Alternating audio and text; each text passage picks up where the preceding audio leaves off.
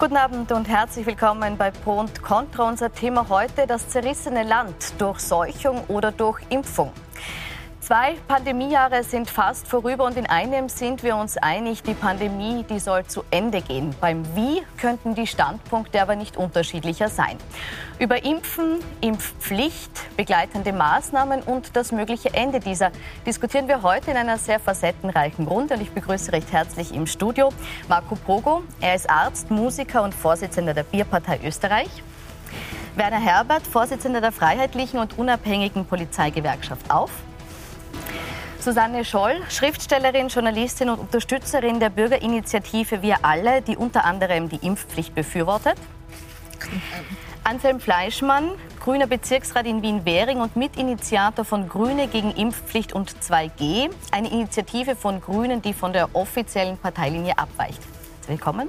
Und Daniel Landau, Mitinitiator von Yes We Care, eine Bewegung, die eine Petition und auch das Lichtermeer am Ring initiiert hat. Herzlich willkommen. Sie alle verbindet, dass Sie sich engagieren in verschiedenen Initiativen oder auch Aktionen gesetzt haben in dieser Pandemie. Und wir werden auf diese Initiativen und Aktionen auch zu sprechen kommen im Laufe der Sendung.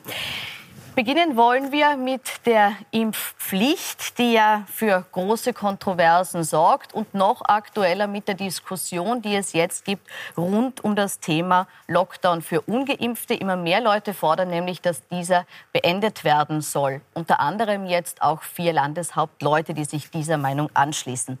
Frau Scholl, muss die Impfpflicht den Lockdown für ungeimpfte ablösen? Ähm wenn sich alle ungeimpfte impfen lassen, dann ganz sicher. Aber ich, ähm, ich finde, dass, dass das die falsche Themenstellung ist. Ich glaube, dass ähm, wir diskutieren hier plötzlich über etwas, was äh, jahrzehntelang äh, völlig akzeptiert war. Ich bin als Kind selbstverständlich gegen bestimmte Krankheiten geimpft worden. Und wir haben damals mit der Impfpflicht die Pocken ausgerottet. Äh, wir haben kaum noch Leute, die Kinderlähmung kriegen. Äh, es gibt kaum noch Diphtherie. Äh, das sind alles, das waren alles Impfungen, die man als Kind automatisch gekriegt hat. Und ich weiß, dass ich meine Kinder durchaus, als sie klein waren, gegen verschiedene Kinderkrankheiten geimpft habe. Also ich verstehe die ganze Aufregung nicht wirklich. Ich verstehe auch die Aufregung darüber, dass man sagt, bei einer Krankheit, die so ansteckend ist und die so gefährlich verlaufen kann und die solche Langzeitfolgen hinter sich ziehen kann, dass man bei dieser Krankheit äh, nicht selbstverständlich froh ist, wenn man geimpft werden Gut, kann. So ist es nun aber nicht. Das heißt, Sie würden den Lockdown aber so lange beibehalten, bis tatsächlich alle geimpft sind. Ja, oder zumindest die große Mehrheit geimpft ist. Mehrheit haben wir schon, aber Sie meinen die kritische Masse von ja. 90 Prozent. Herr Fleischmann, Sie sprechen sich ganz entschieden gegen 2G und den damit verbundenen Lockdown auch aus. Warum? Warum sprechen wir uns dagegen aus? Also wir denken, äh, es gibt, das ist eine, eine nicht angemessene Maßnahme und zwar eine Maßnahme, die eher kontraproduktiv ist. Also bitte uns nicht falsch zu verstehen. Wir sind selbstverständlich für die Impfung und wir sind auch, äh, es ist eine bin ja selbst geimpft und das ist eine, eine wirklich, wenn man der modernen Medizin äh, traut, und das, das tue ich auch, und die, auch die Leistungen der modernen Medizin in Anspruch nimmt.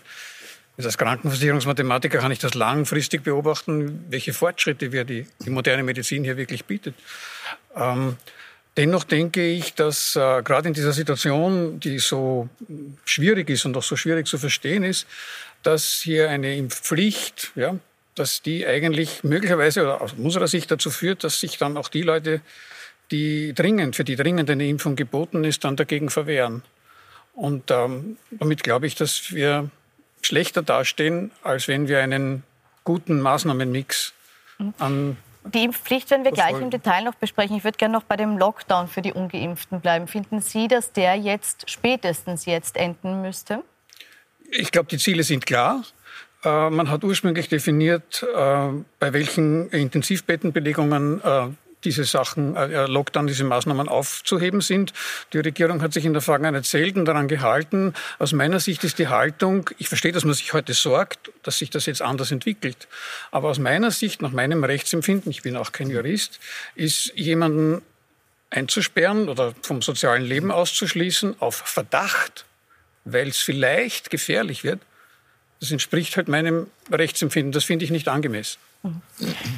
Herr Herbert, äh, Sie kritisieren, dass die Polizei im Rahmen dieser Maßnahmen, die jetzt verhängt sind, immer mehr Corona-Kontrollen übernehmen muss. Neben der Überprüfung des grünen Passes sollen jetzt auch zivile Kontrollen etwa in Bekleidungsgeschäften äh, durchgeführt werden. Was stört Sie daran?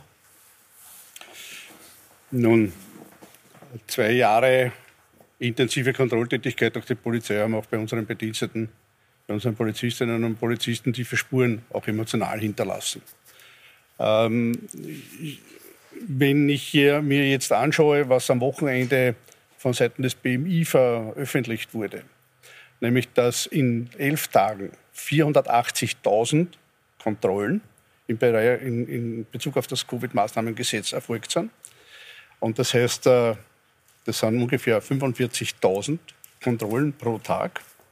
Dann ist das hochgerechnet auf die Anzahl der Bediensteten und den Stundeneinsatz, den ich pro Bediensteten zumuten kann.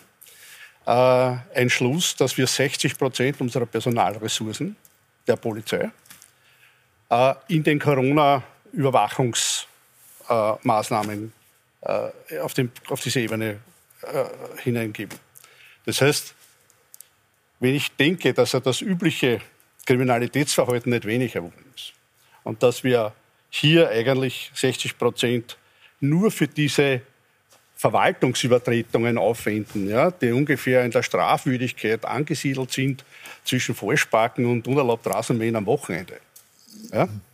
Während die üblichen, die üblichen Kriminalitätsformen, Frauenmorde in einem überordentlichen Ausmaß, äh, explodierende Gewalt und äh, äh, äh, Einbruchszahlen, Internetkriminalität, äh, Schlepperwesen, illegale Migration hier völlig in den Hintergrund gedrängt wird und die es aber noch immer gibt, dann denke ich mir, äh, hier sollte doch eine Änderung in der Strategie seitens des Innenministeriums äh, äh, Platz greifen, weil es unsere Polizistinnen und Polizisten auch nicht verdient hat, wie man momentan mit ihnen emotional umgeht.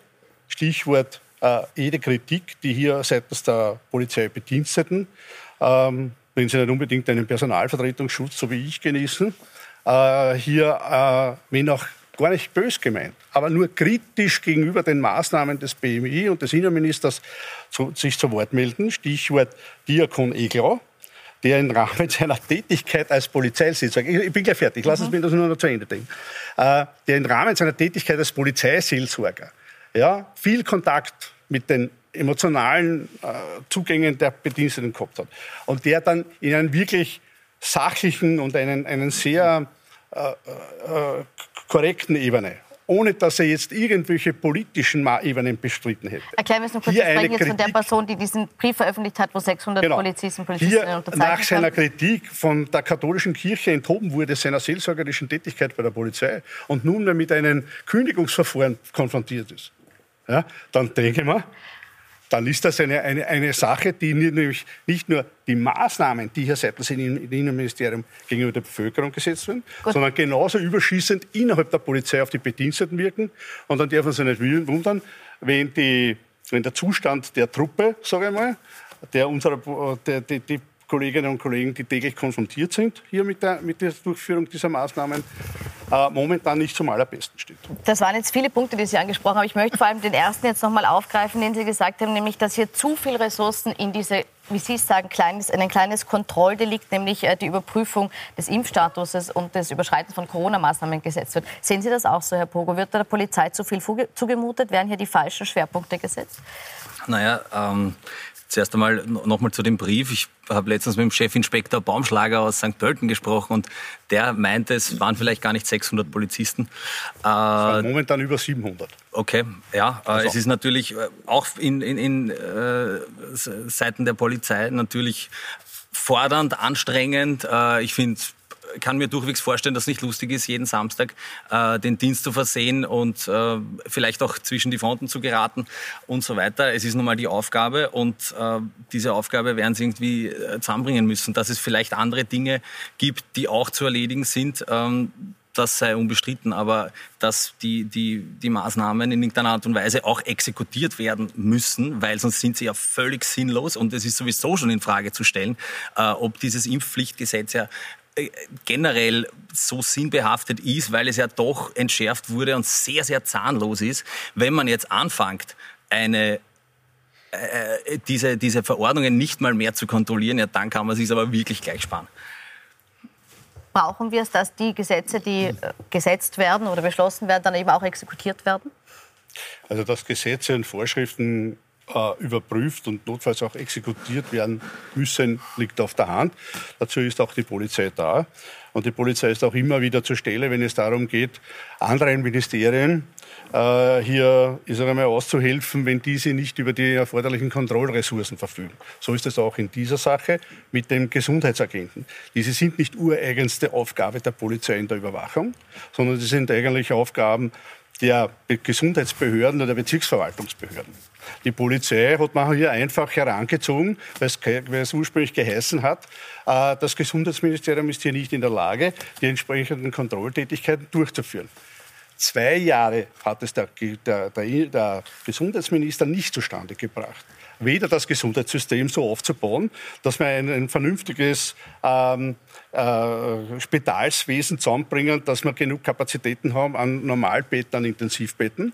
Er hat es auch nicht zustande gebracht, diese Kontrollaufgaben, ähm, die eigentlich sein Ministerium wahrnehmen nicht die Polizei, sein Ministerium, ja, dass, man, dass, er, dass, er das nicht, dass er das nicht zustande gebracht hat und er sich lässig zurücklehnt und letztes Mal wieder via Fernsehen ausrichtet. Das ist die Aufgabe der Polizei, die Herbert, hat das so zu tun. Das dass da der Innenminister mitspielt, gleich, ich tue meine Gedanken zu Ende bringen. Dass da der Innenminister ist eine andere Geschichte, ja, das ist mindestens genauso kritisch zu hinterfragen. Aber ich denke und Sie sagen kritisch hinterfragen, ich, Sie, Sie kritisieren jetzt stark die Politik. Ich möchte jetzt nur noch mal Sie darauf ansprechen, auf einen Punkt. Sie haben in einer Aussendung nämlich äh, sehr scharf kritisiert und auch einen Vergleich äh, gezogen, den ich jetzt kurz kurz anführen möchte, mhm. gegen den Innenminister Kahner gerichtet. Sie sagen, ähm, äh, dass, dass hier die, die Covid-Maßnahmen in der Form von der Polizei kontrolliert werden müssen, grenzt jedenfalls ein, ein, oder damit hat er jedenfalls einen Tabubruch begangen, der an die Zeit des Austrofaschisten Kanzlers äh, Dollfuß samt dessen totalitären Führungsstil erinnert und dem daher auch viele Polizeiangehörige längst, längst kritisch äh, gegenüberstehen. Ist das eine Tonart, die angebracht ist in einer Zeit, wo wir eigentlich alle davon sprechen, dass wir abrüsten müssen? Da darf ich vielleicht erklären, wie es zu dieser Formulierung gekommen ist. Ähm, in, in, der, in, der, Einleitung zu dieser Formulierung habe ich angesprochen, dass es eigentlich völlig außer Verhältnis und eigentlich, ich bin jetzt 40 Jahre Polizeibeamter, und habe, habe sowas noch nicht erlebt, dass man für Verwaltungsübertretung, nicht zur Bekämpfung der organisierten Kriminalität, wo man verdeckte Ermittler erfolgreich einsetzt, sondern für die Erkundung oder Feststellung von Verwaltungsübertretungen und zur Feststellung der Einkaufsgewohnheiten der österreichischen Bevölkerung Polizisten in Zivil abstellt, um hier eine Verwaltungsübertretung quasi zu generieren. Dann das war der Hintergrund. Das war der Hintergrund. Ist vor diesem Hintergrund die Wortwahl gerechtfertigt, Frau Schorn? Ganz sicher. Wer soll es kontrollieren, Ihrer Meinung nach? Also, wie gesagt, von der Gesetzgebung her und von den, von, den, von, den, von den Festsetzungen der Ministerien ist der Gesundheitsminister zuständig. Wie soll das mit Gesundheitsministerium das Aufgabe. Das ist ja seine Aufgabe. Nein, das Man, ist ein bisschen sagen, einfach. Also nicht, nicht, besser. Wenn ich heute sage, ich habe ein Problem in Rauchfang und die feuerpolizeiliche Beschau steht an, da kann ich auch nicht sagen, die Polizei soll jetzt einmal nachschauen, weil der Rauchfangkehrer hat gerade keine ich glaub, Zeit. Der Vergleich das ist, ist ein bisschen... was ich meine? Ich lasse mir einreden, dass die Polizei am Anfang diese Tätigkeiten wahrgenommen hat, weil einfach die Ressourcen des Gesundheitsministeriums hier nicht verfügbar waren. Das hat es einfach nicht gegeben. Ja, aber, aber dass wir nach zwei Jahren einen Gesundheitsminister haben, der nicht nur hilflos wirkt hier in der gesamten Pandemiebekämpfung, sondern es auch nicht zustande bringt, sein eigenes Ministerium aufgabengerecht zu gestalten. Das ist eine Kritik. Noch einmal. Die steht, die, die, die ich unterbreche Sie, weil Sie reden sowieso so lang, also kann ich Sie ruhig unterbrechen. Äh, Wer soll es kontrollieren? Sie sagen das Gesundheitsministerium, das ist ein bisschen vage. Die ich wüsste wirklich gerne, wer konkret diese Kontrollen durchführt. Also um soll. diese eine Milliarde, die jetzt ausgepreist wird für die, für die, für die Verlosung von impfwilligen äh, Personen, hätte man nur einen Bruchteil der Hand, des Geldes in die Hand nehmen können, um kurzfristig Verwaltungsbedienstete einzustellen, diese zu schulen und die dann die Aufgaben übernehmen, wo man momentan unsere Polizistinnen und Polizisten mehr oder weniger politisch verheizt. Gut. Herr Landau, Sie haben sich zu Wort gemeldet. Genau, vielleicht auch wenn Sie eine Frage haben, dann können Sie sie gleich stellen, dann kann ich das versuchen zu vermengen. Zu ver Na, meine Frage wäre gewesen, Sie haben gesagt in Ihrem Volksbegehren auch, Sie fordern Toleranz. Meine Frage ist, bezieht sich das auch auf die Freiheit, sich nicht impfen zu lassen? Passt vielleicht dann wirklich ganz gut, nämlich der, der Aspekt ist kein Volksbegehren. Wir haben jetzt gestern den, äh, die, unsere Petition gestartet zu Yes We Care, die schon auch inkludiert, dass man versucht, miteinander ins Gespräch zu kommen. Deswegen ist mir ganz wichtig, auch in Ihre Richtung zu sagen, ich möchte mich bedanken. Ich möchte mich bedanken bei den Polizistinnen und Polizisten, die auf der Straße ihre Tätigkeit machen. Dankeschön. Ich habe das jetzt lernen dürfen, auch weil ich für das Antisemitismusmodul für die Polizei auch verantwortlich bin. Habe es lernen dürfen bei den Demonstrationen, wo ich ein wenig was gesehen habe, auch Respekt den Medien, die dort waren. Ich meine, die Demonstrationen, die Samstag für Samstag, die aus meiner Sicht Stadt oftmals unsicher machen. Und ich habe die Polizei erlebt, auch bei uns beim 19.12. bei diesem Lichterkranz bei Yes We Care und habe erlebt, die Polizei kann die Masken hervorragend kontrollieren und ich beneide, da bin ich ja ganz bei Ihnen, gar nicht die Kolleginnen, diese, diese Kontrollaufgabe, da gebe ich Ihnen ja recht, die Masken und den Abstand am Samstag ja gar nicht wahrnehmen können. Und ich frage mich dann immer, wie geht es einem Gewerkschafter, wenn man mitbekommt, dass die Demonstra Demonstrantinnen und Demonstranten ja teilweise auch aufgehetzt scheinen und dann die Polizeiarbeit zu erschweren. Um die Frage der Impfpflicht auch zu thematisieren, weil wir ja davon jetzt eigentlich hergekommen sind. Ich möchte ganz kurz ausholen und werde wirklich kurz fassen, obwohl ich ein Lehrer bin. Wir haben die Impfthematik von Anfang an, glaube ich, viel zu wenig gut gelingend kommuniziert. Wir erreichen nicht die Betroffenen. Ich kämpfe dafür, trete ganz laut und klar und deutlich dafür auf, wir müssen die Menschen zuallererst erreichen wollen, sie zuallererst aufklären wollen, sie mit den Ärztinnen und Ärzten verbinden, sie natürlich trotzdem auch vor den möglichen Fake News schützen und ihnen aber schon auch die Verantwortung klar machen, Impfen ist meines Erachtens eine Frage des Anstands, des Respekts vor dem Nächsten, so wie es die Maske ist, so wie es die Abstand ist, so ist die auch die Impfung die entscheidende Maßnahme, das galt zumindest für Delta Omikron, könnte die Karten neu gemischt haben, gleich bin ich fertig.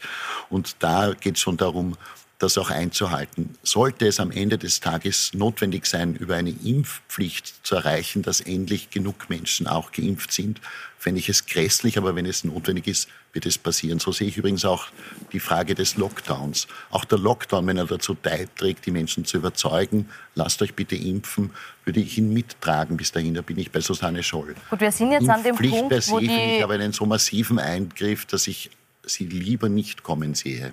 Gut, die Regierung ist äh, zu dem Schluss gekommen, dass es alternativlos ist ja. und hat jetzt die Impfpflicht beschlossen. In einer Woche tritt sie in Kraft. Herr Fleischmann, äh, Sie haben sich mit äh, einer Gruppierung von anderen Grünen zusammengetan und treten gegen diese Entscheidung Ihrer Partei, die ja in der Regierung ist, auf die Grünen, die ja lange Zeit die Impfpflicht ausgeschlossen hatten und für die das wirklich so als äh, Tabubruch auch gilt, dass sie jetzt äh, entschieden haben, ähm, hier mitzugehen und dieses Gesetz eben mitzutragen oder mitzuentschließen. Sie haben diese Initiative an den Start gebracht und nennen sie auch Grüne gegen Impfpflicht und 2G. Was wollen Sie mit dieser Initiative konkret bezwecken? Äh, die grundsätzliche Idee war, weil wir sehr wenig Zeit hatten, nachdem ja sozusagen sehr lange der öffentliche Diskurs war, es kommt keine Impfpflicht in Österreich, äh, womit ich heute übereinstimme, dass das schlecht war, falsch war, weil es uns die Zeit genommen hat, darüber zu diskutieren und darüber uns klar zu werden, brauchen wir das, brauchen wir das nicht, welche Konsequenzen hat das. Aber wie auch immer, wir hatten diese wenig Zeit und dann kam das sozusagen auf mich hereingebrochen am Freitag, am Abend und am Montag, so in etwa. Jetzt brauchen wir, jetzt ist die Impfpflicht Zuerst wird sie ausgeschlossen, plötzlich ist sie alternativlos. Und da haben wir uns dann plötzlich in ganz Österreich haben sich Leute gefunden bei den Grünen, ganz basisdemokratisch, die gemeint haben, na ja, also das sehen wir anders. Und dann haben wir uns zusammengetan und wollten eigentlich zunächst einen Vorschlag machen, was man denn noch zusätzlich oder vielleicht ergänzend machen kann, damit man diese Impfpflicht nicht sozusagen als Pflicht, sondern sozusagen diesen Weg gehen kann, wie Sie vorgeschlagen haben, also sozusagen überzeugen und die Leute davon zu überzeugen, die es brauchen. Äh, und aus dem ist es dann entstanden, dass in kurzer Zeit haben da viele Leute was beigetragen und eigentlich wollte man einen Vorschlag machen, wie man es anders machen kann oder wie man es besser machen kann. Selbstverständlich sind wir Demokraten. Es gibt einen, einen, einen, einen Nationalrat, der das beschlossen hat und ich möchte auch keinesfalls meiner, meiner eigenen Partei hier in den Rücken fallen, aber wir haben uns halt als Basis aber überlegt, wie man es besser machen kann. unter anderem auf Ihrer Seite, wir distanzieren uns von diesen diskriminierenden, autoritären Maßnahmen und halten fest, dass diese nicht im Sinne der grünen Grundwerte Werte sind. Es ist absolut unerträglich, in welchem Ausmaß unsere Regierung Menschen im Land unter Druck setzt. Jetzt ist die Impfpflicht beschlossen. Sie sind in dem Zusammenhang gewissermaßen mit Ihrer Initiative gescheitert. Sie konnten kein Umdenken bewirken. Was sind denn Ihre Konsequenzen daraus? Also die Konsequenzen sind, dass wir natürlich unsere Meinung, ja, was sozusagen dieses Vorgehen oder diese Art von Maßnahmen sind, dass die nicht optimal sind aus unserer Sicht oder dass man das besser machen kann. Diese Meinung werden wir auch weiterhin vertreten, selbstverständlich. Wir werden Leute unterstützen. Wir werden sozusagen gegen diesen, also diese, diese negativen Folgen der Impfpflicht, die es sicher auch gibt, aus unserer Sicht, werden wir versuchen, aufzutreten, darauf hinzuweisen. Wir werden versuchen, die Politik davon zu überzeugen, dass es andere Möglichkeiten gibt, dass es bessere Möglichkeiten gibt, dass es einen versöhnlichen Weg gibt gemeinsam hier aus der Krise zu kommen. Ähm, ich möchte es vielleicht so sagen, ein wichtiger Punkt für mich ist das sogenannte risikoadäquate Verhalten. Ich bin Versicherungsmathematiker und, und äh, Frau Scholl hat was ganz was Wichtiges gesagt, aber ich kann es nachher auch sagen. Die Risikoabwägung kommen wir gleich. Ich möchte von Ihnen noch wissen, Herr Bogo, war jetzt der Punkt erreicht, wo man sagt, die Impfpflicht ist unauswegsam gewesen und war jetzt notwendig an der Stelle? Ja, das ist eine sehr gute Frage. Ich glaube, dass auf dem Weg zu dieser Impfpflicht hin noch viele Möglichkeiten gewesen wären, die man ausschöpfen hätte können. Ich glaube, dass da wäre noch was gegangen. Ja, zum Beispiel wirklich eine Kampagne zu fahren, die die Leute auch erreicht. Es ist jetzt nach 22 Uhr, ich, man kann das sagen, ich sehe mehr Sextoy-Werbungen und Glücksspielwerbungen im Fernsehen als Werbungen für die Impfpflicht. Wir haben eine Kampagne gehabt, das Test, mit dem Testimonial Jazzgitti. Ich liebe die Jazzgitti, aber die werden doch wohl nicht glauben, dass man mit der Jazzgitti irgendjemanden um die 20 hinterm Ofen hervorholt. Und das wäre doch so einfach gewesen, einen Anatovic und einen Raf Kamora durch die Schulen zu schicken, dann haben wir eine Durchimpfungsrate bei den 18-Jährigen von 120 Prozent.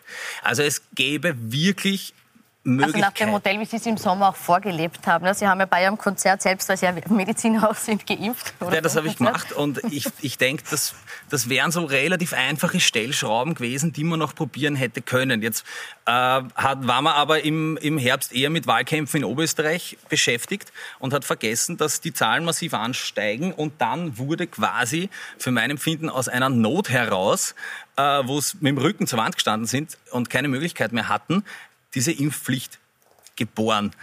Äh, es ist schade, dass es sie gibt, weil es unterstreicht, dass Österreich ein wissenschaftsfeindliches Land ist. Äh, die Zahlen und Fakten sind derart eindeutig. Ich glaube, wir können uns sparen, über, über die Wissenschaft zu diskutieren hier, weil das ist klar, ja, dass die Impfung schützt. Und wenn man die Leute nicht dazu bewegen kann, sie zur Impfung hinzubringen, naja, dann ist es leider so, dass man irgendwann sagen wird müssen, okay, du musst impfen gehen, weil sonst kommen wir aus dem Schaß nie raus. Mhm. Sie sagen, es ist dann notwendig, dass man sagt, man muss. Äh, Sie sagen ja, Sie sind grundsätzlich nicht gegen die Impfung, aber gegen die Pflicht, die jetzt kommt. Äh, Herr Herbert, freut es Sie, dass es hier jetzt gegen diese Pflicht auch Unterstützung von linker Seite gibt? Na, es ist keine Frage, ob es Sie freut oder nicht freut. Äh, ich denke, äh, Österreich hat eine gute Geschichte in der Demokratie. Und ähm, diesen, diesen demokratisch legitimierten Zugang vermisse ich momentan bei dieser Bundesregierung, die ein, ein Einschränkungsgesetz oder eine Einschränkungsmaßnahme nach der nächsten macht. Ähm, ich sage einmal 2G äh, oder, oder, oder Impf, äh, dieser Lockdown für Ungeimpfte. Es ist ja nicht einzusehen, warum Menschen, warum Arbeitnehmer im 3G-Modus testen, getestet, in die Arbeit gehen dürfen, aber nachher, wenn die Arbeit zu Ende ist, mit den Kollegen nicht gemeinsam auf ein Bier. Ja, das, das, das entbehrt ja jeder, jeder sinnvollen Zugang. Ist das undemokratisch? Ja, das ist so ein oft äh, durchexerziertes Beispiel. Natürlich das ist macht das gelebte Realität. Naja, okay, gut, das eine ist Arbeitsrecht. Ich bin kein Jurist, über das will ich mich gar nicht auslassen. Aber äh, es ist undemokratisch. Ob es undemokratisch ist? Nein, finde ich nicht, weil man sieht ja, dass die, die eigene Freiheit, die endet halt dort, wenn man das die Freiheit des anderen gefährdet. Und man hat es doch mit einer potenziell tödlichen Krankheit zu tun. Ja? Und so ein Grundaspekt an Solidarität wird ja wohl von den Menschen noch zu verlangen sein, oder? Naja, aber Herr, Herr Dr. sein. Äh, wir wissen, äh, weiß ich nicht, 2500 Menschen sind pro Jahr an Grippe gestorben. In, in, in, in intensiven Jahren sogar mehr.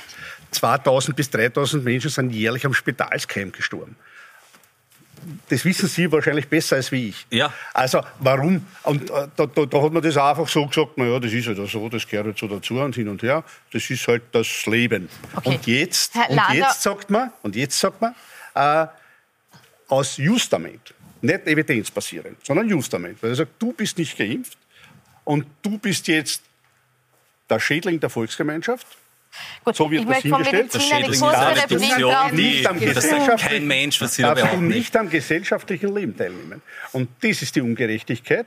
Und wie ich meine, auch der Herbert, undemokratische Zugang, der, der hier gelebt wird. Ja, da wollen jetzt drei Leute replizieren. Genau, also ich, es tut mir leid, wenn ich das so direkt sage, ich finde diese Einschränkungsfantasien, äh, diese Einschränkungsfantasien, die nerven mich genauso und ich finde es eine völlige Zeitverschwendung, wenn ich hier ernsthaft noch sitzen soll und jemandem zuhören muss, wenn er sagt, das ist eh alles wie eine Grippe und das ist eh alles wie ein Nix, es tut mir leid, das finde ich fast nicht erträglich, wenn wir uns doch gerade, wie Marco Polo zu Recht gesagt hat, Fogo Patron, äh, gesagt hat, darauf verständigen können, dass wir wissenschaftsnah zumindest versuchen zu argumentieren. Punkt eins. Punkt zwei, auch diese Impf- Pflichtthematik geht mir ein bisschen am Nerv. Im Prinzip ist alles gesagt. In dem Moment, wenn du eine ansteckende Krankheit leichter verbreitest, dann wirst du dich im öffentlichen Raum nicht mit den gleichen Rechten aufheben. So wie es berechtigte Rauchverbote in Lokale gibt, das sage ich als betroffener Raucher. Und das ist rechtlich, denn es schränkt auch die Freiheit des anderen ein. So wie es Fahrverbote gibt in Fußgängerzonen, weil man dann die Freiheit der Fußgänger einzont. Muss man dann ernsthaft hersetzen und darüber reden, dass natürlich das richtig ist, Na, dass meine der, Freiheit... Warum ist man im Berufsleben ich habe Sie gerne ausreden lassen, Herr Gewerkschafter. Ich würde sehr versuchen, auch kurz zu hören. Das ist 13. Ich finde es wirklich schwer erträglich, noch in diesen Zeiten darüber zu diskutieren müssen, dass meine Freiheit dort endet, wo ich ihre beschränke wenn Sie drohen, mich durch ein Fehlverhalten anzustecken, wenn Sie keine Maske tragen, wenn Sie nicht alles unternehmen, um weniger ansteckend zu sein, dann finde ich, hat die Gesellschaft nicht nur das Recht, sondern auch die Pflicht, Sie von der Straße fernzuhalten. Und wenn ich jetzt noch auf die Kinder eingehen darf, die mir in dem Zusammenhang ein besonderes Anliegen sind, so haben wir auch eine gesellschaftliche Verpflichtung, die Kinder zu schützen und nicht wie letzte Woche 34.000 Krankheitsfälle von den 0- bis 15-Jährigen zuzuschauen. Auf die Kinder kommen wir gleich noch zu sprechen. Ausführlich. Kurze Replik hier und Frau Scholl, bitte. Also, wie gesagt, ich bin Krankenversicherungsmathematiker und ich bin beruflich immer wieder damit konfrontiert, mit Ärzten zu tun zu haben. Und Ärzte haben grundsätzlich eine andere Einschätzung zu Krankheiten, als wir das als Versicherungsmathematiker haben. Wir schauen auf Kollektive, wir schauen auf Bestände. Äh, das ist manchmal schwierig. Ich möchte zwei Sachen ansprechen, die mir sehr, sehr wichtig sind. Und das heißt ja, wir wollen das zerrissene Land zurück in, in eine weniger Form, weniger Form von Zerrissen bringen. Ein Thema, das ich gerne nenne, ist die sogenannte Angstspirale. Frau Scholl hat das so gesagt, das ist eine gefährliche Krankheit und daher ist alles zu unternehmen, damit die Leute geimpft sind. Ja. Jetzt, als das begonnen hat, für mich als Mathematiker, die Covid-Krise, ich habe mir die Zahlen angesehen, habe gesehen, aha, so viele Leute erkranken, so viele Leute sterben, so viele haben einen schweren Verlauf, so viele haben nichts. Aha, naja, so schwer ist die Grippe, so schwer ist Covid, so schwer ist Masern, so schwer ist Ebola. Liegt irgendwo dazwischen. Ja? Und das ist das Tückische. Ja, das, jetzt habe ich gesehen, jetzt wieder wieder Versicherungsmathematiker, es war also, wie, ver, wie verhalte ich mich jetzt? Okay, Krankheit ist dort gefährlich, da nicht gefährlich, ich habe keine Vorerkrankung, ich mache keine Sachen, die irgendwen anderen gefährden. Ich gehe nirgendwo hin, wo irgendwelche vielen Leute sind, wo ich heiser werde. Ich versuche mich möglichst risikoadäquat zu verhalten. Jetzt ist es so, wenn ich ins Auto einsteige, zum Taxi, in, in Taxi in der Früh in den Flughafen fahre, dann habe ich eigentlich keine Sorge, wenn ich ins Taxi einsteige, aber im Flug, Flugzeug habe ich ein bisschen Flugangst. Als Mathematiker weiß ich, dass es ein Blödsinn ist, weil im Auto fahren ist gefährlicher als im Flugzeug.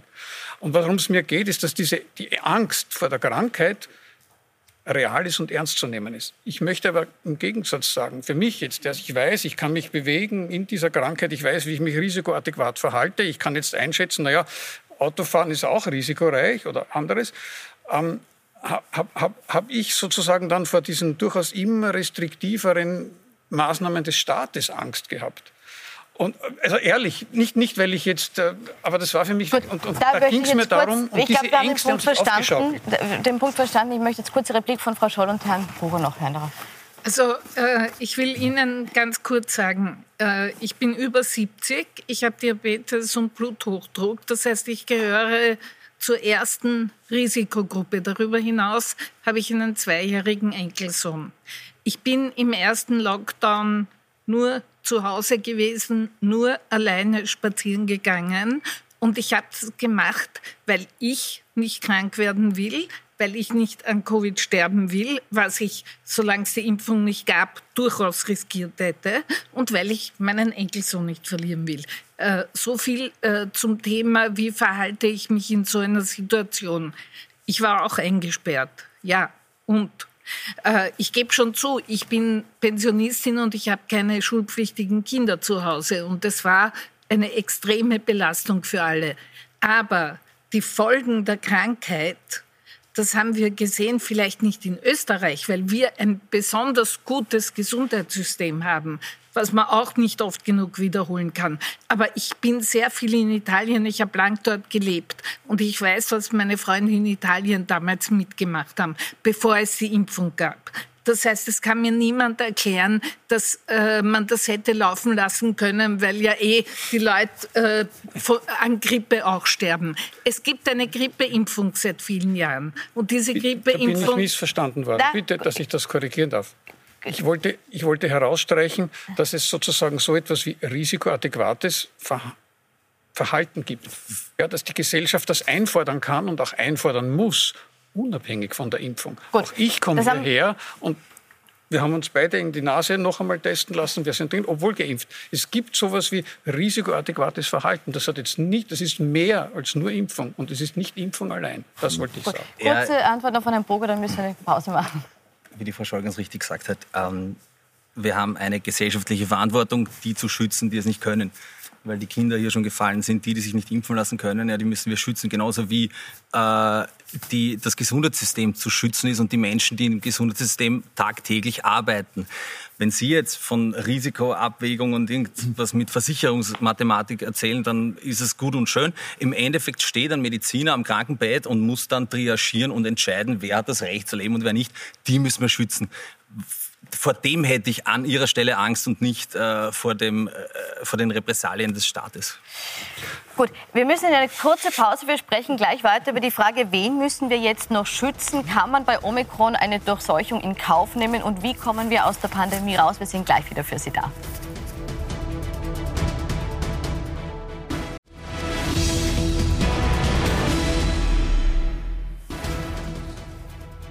Willkommen zurück bei Pro und Contra, wo wir uns heute der gespaltenen Gesellschaft und der Frage durch Seuchen oder durch Impfen widmen. Wir sind zuletzt bei der Frage stehen geblieben, wie steht unsere Gesellschaft jetzt da? Nach zwei Jahren Pandemie müssen wir uns nicht nur überlegen, wie wir mit dem Virus fertig werden, sondern auch, wie wir jetzt diese Polarisierung verhindern können oder wieder verbessern können. Und wir möchten anschließen äh, bei dem Punkt, äh, dass äh, immer wieder auch Vergleiche zu autoritären Regimen äh, gezogen werden, wenn es jetzt um die Frage geht, ob die Maßnahmen richtig sind. Frau Scholder, wollten Sie noch mal dazu äh, Stellen. Ja, das ist, da, da wird für mich eine Grenze überschritten und da kann ich auch nicht mehr mit. Ich habe viel Verständnis für Ängste, ich habe viel Verständnis für Unwissen. Ich habe auch äh, das Gefühl, dass tatsächlich äh, bei den Informationen sehr viel falsch gemacht worden ist. Dass die Leute nicht rechtzeitig informiert worden sind, dass man ihnen nicht genau erklärt hat, worum es geht, sowohl bei der Krankheit als auch bei der Impfung. Das stimmt alles und dafür habe ich volles Verständnis. Aber wo sich bei mir jedes Verständnis aufhört, ist der Vergleich mit autoritären Regimen. Ich habe viele Jahre lang in einem autoritären Staat gelebt. Ich weiß, wovon ich spreche und ich kann darüber hinaus sagen, ich komme aus einer Familie, die durch die Nazis weitgehend eliminiert worden ist. Meine Eltern haben überlebt, weil sie emigrieren konnten. Äh, ich wäre nicht hier, wenn sie nicht emigrieren hätten können. Ich wäre nämlich nie auf die Welt gekommen. Äh, wenn man mir sagt, äh, das ist wie bei den Nazis, das ist wie 38. Ich wünsche Ihnen allen nicht einmal zu erleben, was es wirklich heißt, in einem echten autoritären Staat zu leben. Und da ist für mich die Grenze erreicht. Also da, äh, diese Vergleiche äh, kann ich leider nicht ertragen. Mhm, bitte. Ich wollte da nur kurz äh, replizieren für Frau Scholl. Äh, es tut mir leid, Ihre Familiengeschichte und Ihre, ihre, ihre äh, die, die, die, negativen Erinnerungen, die ich vielleicht mit, dem, mit, mit, mit meinem Diskussionsanstoß da ausgelöst habe. Aber äh, es war ja nicht der Vergleich mit den Nazis, sondern es war ein Vergleich erstens mit dem Osterfaschismus, dem ja unser Innenminister bekanntermaßen äh, angeblich sehr nachhängt und ein sehr nahe Verhältnis hat dazu. Äh, und ich denke, wenn einmal die Polizei wegen Bagatelldelikte, wegen Bagatelldelikte in Zivil auf die Bevölkerung losgelassen wird, über Auftrag des Innenministers, um zu kontrollieren, äh, ob, ob alle, alle niederschwelligen äh, äh, Sachen eh eingehalten werden. Es ist ein Unterschied, ob er heute sagt, der Polizist soll sich hinstellen und soll von mir aus vor dem Eingang eines Geschäftes kontrollieren. Jetzt, ich möchte die Aber in Zivil jetzt nicht eine niederschwellige Verwaltungsübertretung zu kontrollieren, also da sind wir nicht weit vom Blockwettbewerb. Okay. Also, also, den Unterschied hätte ich gern viel Geld. Bitte? Den Unterschied zwischen dem, was Sie jetzt als äh, autoritärer Staat darstellen und dem, was ein autoritärer Staat wirklich nein, nein, ich spreche nicht vom autoritären Staat, ich spreche von autoritären Zugängen. Ja? Da, da, bitte mich da nicht falsch zitieren. Darf ich? ich, ich Entschuldigung, ich möchte wirklich nicht äh, missverstanden werden und in keiner Weise. Ich habe meine Ängste geäußert, meine persönlichen Ängste.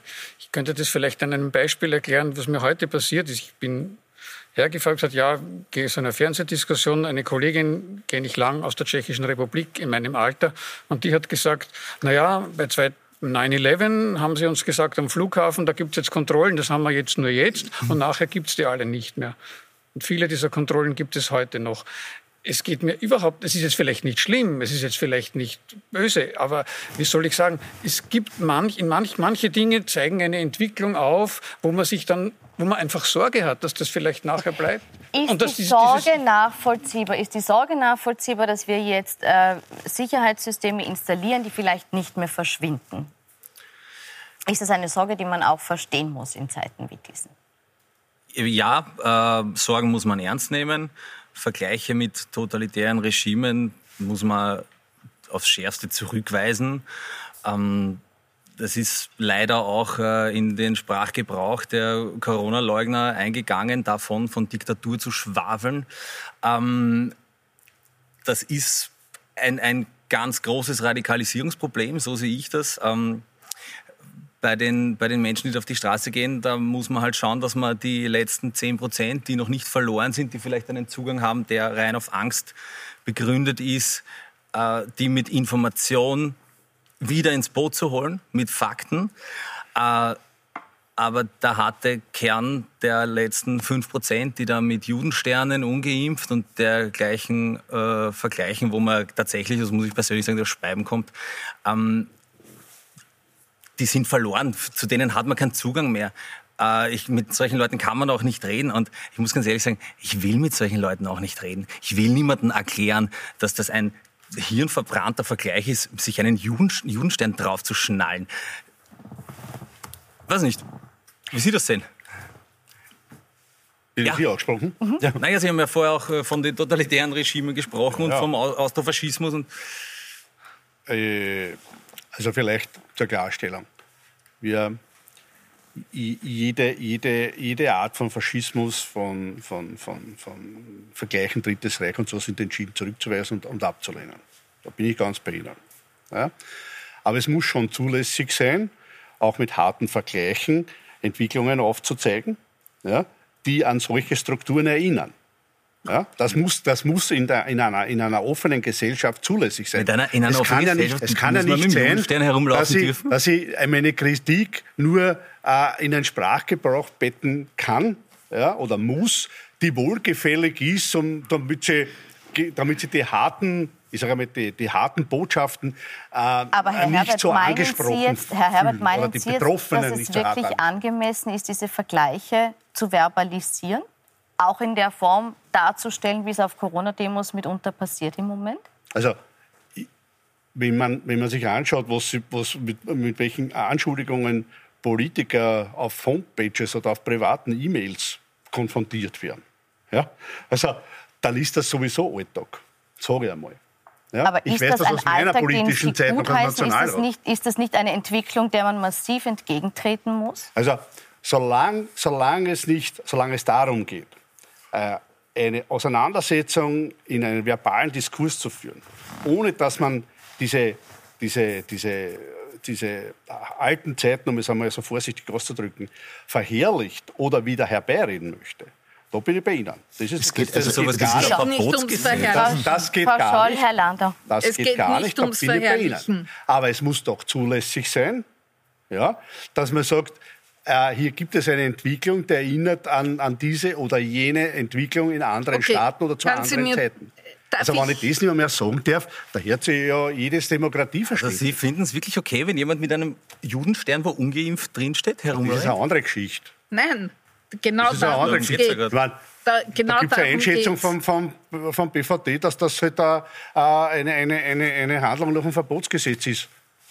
Ja, Ist es, was heißt es eine. Einschätzung? Wie wäre es in Ihrer Einschätzung? Bitte? Wie wäre es denn in Ihrer Einschätzung? Also mir steht das nicht zu, das zu beurteilen. Also zu beurteilen. Ich bin nicht, ich bin nicht der, der das festlegt. Ja? Also Sie sind, der. Meinung, Sie sind der Meinung, solche Also es, Vergleiche es gibt sind diese zulässig. Rechtslegung vom BVD und die ist für die Exekutive bindet. Und wenn die Exekutive das wahrnimmt, dann hat sie das zu sanktionieren. Da geht es nicht um meine, um meine, um, Naja, um was ist Ihre um Meinung? Meinung. Haben Sie keine Meinung dazu? Na, ich habe schon eine Meinung dazu. Na ja, dann sagen Sie es bitte. Na, er hat ja gesagt, er hat ja gesagt, solche Vergleiche müssen zulässig sein. Ach so, okay. Nein, nein. Ich bin immer von der verbalen, ich bin immer von der verbalen Ebene. Ja, aber wir reden von der verbalen Ebene. Und es gibt Also Vergleiche, sag- die eben nicht Also zulässig ich hätte auch sind. sagen können, äh, dass da, das Verhalten oder die, die Anordnung mit dieser zivilen Überwachung erinnert mich an, den, an die alten äh, Vorkommnisse in der ehemaligen Tschechoslowakei. Bin ich davon überzeugt, hätte sich keiner dran gestoßen. Obwohl Doch. das im Prinzip das Gleiche war. Nein, es Nein? ist nicht das Gleiche. Es ist, der, der Unterschied sind sechs Millionen Tote, Ermordete. Ja, da Es geht es ja um den verbalen Vergleich und nicht um, Nein. um, um, um die Geschichten von damals. Wissen Sie, es fängt immer mit der Sprache an. Sie können sich nicht auf das Verbale zurückziehen und sagen, ich habe ja nichts gemacht, ich habe ja nur was gesagt. Ich habe nur einen Vergleich Es fängt, gezogen. ja, aber Vergleiche hinken oft. Und ihrer hinkt ganz besonders und ist außerdem extrem gefährlich, weil sie verharmlosen das, was damals war, und machen damit das, was heute passiert, zu einem Thema, das es überhaupt nicht ist. Also- es geht nicht darum, Menschen in Lager zu sperren. Es geht nicht darum, Menschen zu ermorden. Es geht darum, die Leute vor Krankheit zu schützen. Und diesen Unterschied sollten Sie langsam auch verstehen. Also, Ich würde das gern verstehen. Darf ich ganz kurz was ich darf anfügen? das, Herr nur, Landau, ich darf das nur zurückweisen. Ja? Also ich habe weder, weder hier etwas schön geredet, noch habe ich irgend, irgendjemand da, da, in den alten Zeiten, die wir alle nicht wieder haben wollen, da irgendwelche äh, äh, be- besondere Lobhudelungen haben. Im Gegenteil, mein, mein Zugang war, dass es genau das nicht sein kann. Dass die Polizei so instrumentalisiert wird, dass wir wieder diese alten Zeiten haben wollen, haben. Und das, diese Entwicklung haben wir. Mit ziviler Bespitzelung der Bevölkerung. Und die armen Polizistinnen und Polizisten, die das äh, exekutieren müssen, haben, können sie sich nicht einmal aussuchen, ob sie das wollen oder nicht. Können wir versuchen, so etwas Ähnliches wie einen Diskurs zu führen, bitte? Vielleicht darf ich aufklären, wo vielleicht das Missverständnis liegen könnte. Ich glaube, dass wir aneinander vorbei diskutieren, was Susanne Scholl, meine Wenigkeit, äh, Marco Bogart zuvor gemeint hat, ist das Vergleich mit, mit Mordregimen an der Stelle, der Antisemitismus, die Shoah, ein unerträglicher Vergleich ist und dass wir uns einen Konsens wünschen, auch von Ihnen laut gerne hören würden, so wie das übrigens viele Polizistinnen und Polizisten auch empfinden. Vielleicht nehmen Sie so nicht wahr. Es ist trotzdem so, dass es unerträglich ist, diesen Zeiten zu begegnen, in dem Sie sagen ein verbaler Vergleich. Ich bin fassungslos. Wie soll ich denn sonst vergleichen? Wollen Sie selbst umbringen? Wie will ich sonst vergleichen, wenn ich mit einem Wort? Es geht darum, dass Sie hier natürlich in eine Relation setzen Dinge, und da bin ich ganz hier auf dieser Seite, die nicht in eine Relation zu setzen sind. Wenn was heißt das übertrieben und Sie verstehen doch hervorragend unsere Muttersprache. Das heißt, das ist wie das andere. Na, was, was gibt es Grässlicheres, als sich auf die Straße zu stellen und sagen, wir sind die neuen Juden. Wir sind auch eine von den sechs Millionen. Darf ich das bitte ausführen? Ich habe Ihnen wirklich zugehört und es war großteils nicht gut auszuhalten. Ich bin auch einer der sechs Millionen, die ermordet wurde. Wir sind die neuen Juden und Sie haben nicht die Möglichkeit, hier klar zu sagen, das finden Sie auch unerträglich und Sie stehen dazu, dass die Kolleginnen und Kollegen auf der Straße hier massiv eingreifen müssen, sondern sagen, ja, der BVD hat eingeschätzt, das ist vielleicht eine Wiederbetätigung. Ich finde das unpackbar, dass ich in diesem Jahr noch in einem Fernsehstudio sitze, wo ein hoher Vertreter irgendeiner politischen Partei und in, und in der Leitung der wichtigsten Ordnungsmacht im, im Land Hand der Polizei sitzt und sich nicht klar davon distanzieren kann oder möchte, was hier auf den Straßen passiert in den letzten Monaten. Wissen Sie, warum Yes We Care gut funktioniert hat? Unter anderem, weil es unerträglich ist, hier zuzuschauen, wenn Familien, ältere Damen und Herren, mit mir befreundete Jüdinnen und Juden oder andere sich nicht auf die Straße trauen, weil sie Angst haben, niedergeschlagen zu werden. Wissen Sie, was unerträglich ist?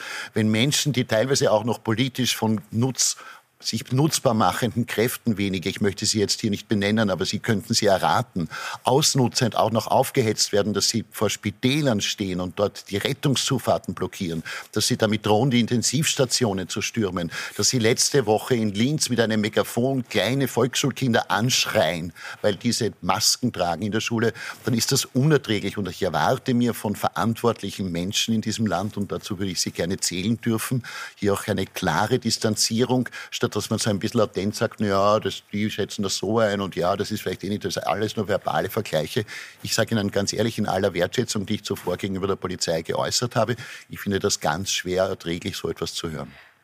Möchten Sie diese Distanzierung noch wahrnehmen? Sonst gebe ich das Wort dem Herrn Fleischmann. Also, ich habe klar gesagt, also erstens mit diesem Vergleich mit den, dass, dass ich da, da, mit meiner Aussendung äh, da, da, äh, gegen, gegen, gegen, gegen die Shoah, gegen das, das Na oder für das Naziregime gesprochen habe, das ist ja eine unglaubliche Unterstellung. Nein, das stimmt das ja nicht. Das hat auch niemand gesagt. Nein, nein. Niemand es ist, wir haben jetzt differenziert. Ja, nein, in Ihrer Aussendung, in Ihrer Aussendung war der Dollfuß-Vergleich, genau. das haben wir klargestellt. Jetzt waren wir aber schon einen Punkt Austrofaschismus, genau. jetzt waren wir einen Punkt weiter, haben gesprochen über die Demonstrationen, ja. die Menschen, die äh, Judensterne tragen, ob man hier sich klar distanzieren muss und sagen muss, das da geht zu weit. Rechtseinschätzung von Sie sagen, es gibt eine Rechtseinschätzung und dann war die, da war die, die Frage, ob Sie auch Ihre Meinung äh, dazu äh, kundtun wollen oder ob Sie sich hier nur die rechtliche Lage jetzt vorbringen möchten. Die rechtliche Lage ist klar.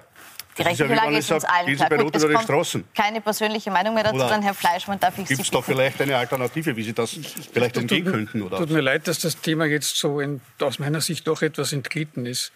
Äh, wir wollen über nicht entglitten, weil ich glaube, das ist ein ganz großes Thema, das wir im mhm. Moment haben, dass diese Vergleiche eben stattfinden und das etwas ist, was äh, im Moment auch für unsere Gesellschaft eine bedeutende Rolle spielt. Ich glaube, ich sehr vielen Menschen einfach weh. Vielleicht drücke ich mich drücke ich mich falsch aus. Bitte, Entschuldigen, lassen Sie mir Zeit, das, das zu sagen, was ich gar gerne sagen möchte. Wir haben ganz wenig Zeit nur über, weil wir also es geht genau diese Art von Angstspirale, die wir da aus Ängsten und dann aus, aus, aus unbedachten Äußerungen äh, entsteht eine, eine, eine, ein, ein, ein, wie soll ich sagen, etwas, was vielleicht gar nicht so ängstlich, was gar nicht so viel Angst uns machen sollte, was dann dazu führt, dass sich die einen nicht impfen, die anderen verwehren, die Dritten herumlaufen wie die Rabauken, wo sie die anderen dann noch mehr fürchten. Genau aus dem sollten wir aussteigen. Und das gelingt uns, glaube ich, nur miteinander, weil wir alle Menschen sind. Ähm, und da, wie soll ich sagen, ich habe das, da sehe ich lieber die Leistungen der Polizei, die sich in den, in den, in den letzten zwei Jahren außerordentlich fair und gut verhalten hat, als vielleicht die eine Ungeschicklichkeit in der Formulierung. Also wirklich, das ist jetzt nicht meine Haltung. Es gibt mehr Fleischmanns in Tel Aviv als in Wien. Mehr sage ich dazu. Ich bin bei der Moderatorin. Ich glaube, das Thema ist wichtig. Yes, Care, um das anzudeuten, bekennt sich dazu, ins Gespräch kommen zu wollen. Aber auf der anderen Seite muss Yes, Care auch heißen, das Gegenmodell aufzunehmen zu, zu jedem Vorgehen deine Gefühle deine Gedanken sind mir, pardon, scheißegal. Yes, we care ist ein Gegenmodell dazu. Und auf der anderen Seite, deswegen müssen wir uns abgrenzen dagegen, gegen ganz extrem autoritäre Regimetendenzen. Wir müssen uns abgrenzen gegen ausrufende Gewalt und wir müssen, da bin ich ja bei Ihnen, die Polizei auch unterstützen dabei, dass sie das überhaupt machen kann. Ich weiß ja innerhalb, die Partei bröselt ja eh, weil die Polizei sagt, das ist eigentlich ein Wahnsinn, wie er uns da gegeneinander ausspielt. Aber es geht ja ums Gemeinsame eine Frage auch, wie können wir jetzt das Gemeinsame wieder vor das Trennende stellen? Vielleicht einen versöhnlichen Abschluss. Wie schaffen wir den Weg zueinander? Ja, ich glaube, miteinander zu reden. Wie ich vorher auch gemeint habe, es sind ja nicht alle extrem jetzt verloren oder derart radikalisiert, dass sie nicht mehr zu erreichen wären mit Gesprächsangeboten und auch Fakten. Also ich glaube, man muss wirklich versuchen, die Leute wieder an einen Tisch zu holen. Man muss diese eingeschlafene Impfkampagne einfach nochmal noch weiter anstarten und rausgehen und reden, reden, reden, bis die Worte uns bei den Ohren aussprudeln.